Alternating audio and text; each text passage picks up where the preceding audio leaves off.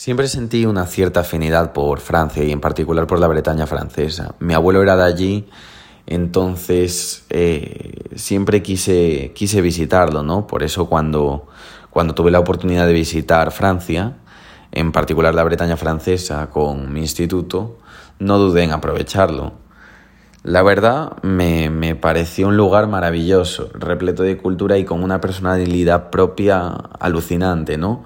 Pero sin duda lo que más me chocó fue su similitud con, con el lugar de donde yo soy, que es Galicia. Y es que aunque en, en, el momento no lo pensé, sí que es cierto que compartimos una historia celta común, ¿no?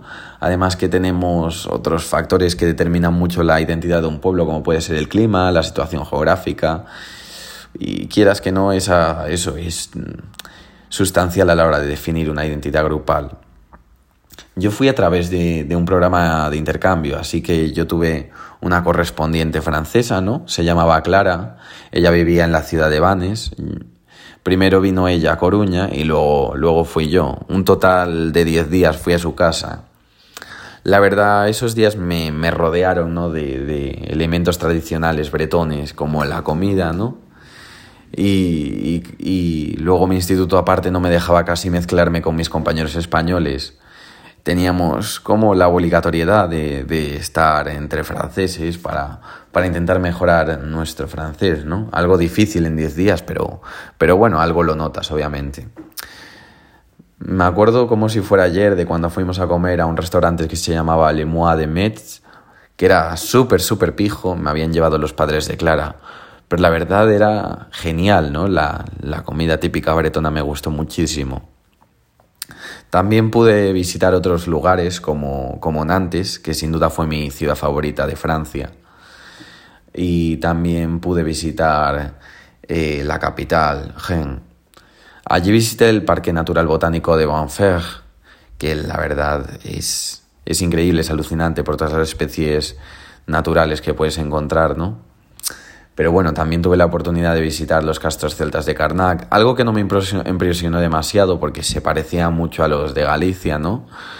Ah, también fui al castillo de San Malo y eso que ese día hacía, vamos, un mal tiempo brutal. De hecho, claro, está rodeado por el mar, ¿no? Entonces las olas llegaban a, al propio castillo.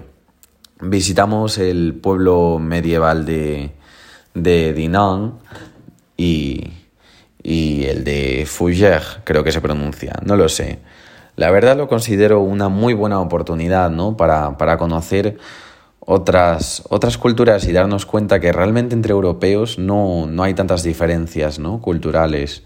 Es lo que más me chocó a mí, ya que yo me esperaba otra cosa de Francia, no sé. Igual tenía ciertos prejuicios eh, en torno a la baguette y, otra, y otros derivados, pero al final no se cumplieron para nada. También tuve la oportunidad de ir a París posteriormente. Eso sí que, sí que, sí que encajaba más, como por decirlo así, con lo que yo me esperaba. Y, y la verdad, París fue brutal. Estaba lleno de gente, eso sí, pero bueno, no, no, no me sorprendía, ¿no? También luego fuimos a Disneyland, que eso ya sí que era muy, muy, muy turista, muy típico de turista. Y Disneyland sí que, sí que fue fantástico.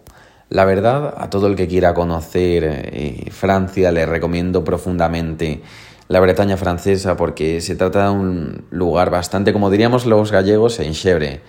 Es decir, muy particular, ¿no? Entonces no te encontrarás tampoco con, con ese turismo masivo que, que encuentras en la capital o en otras ciudades como Marsella. Sinceramente la experiencia en Francia me enriqueció un montón y se lo recomiendo a cualquiera.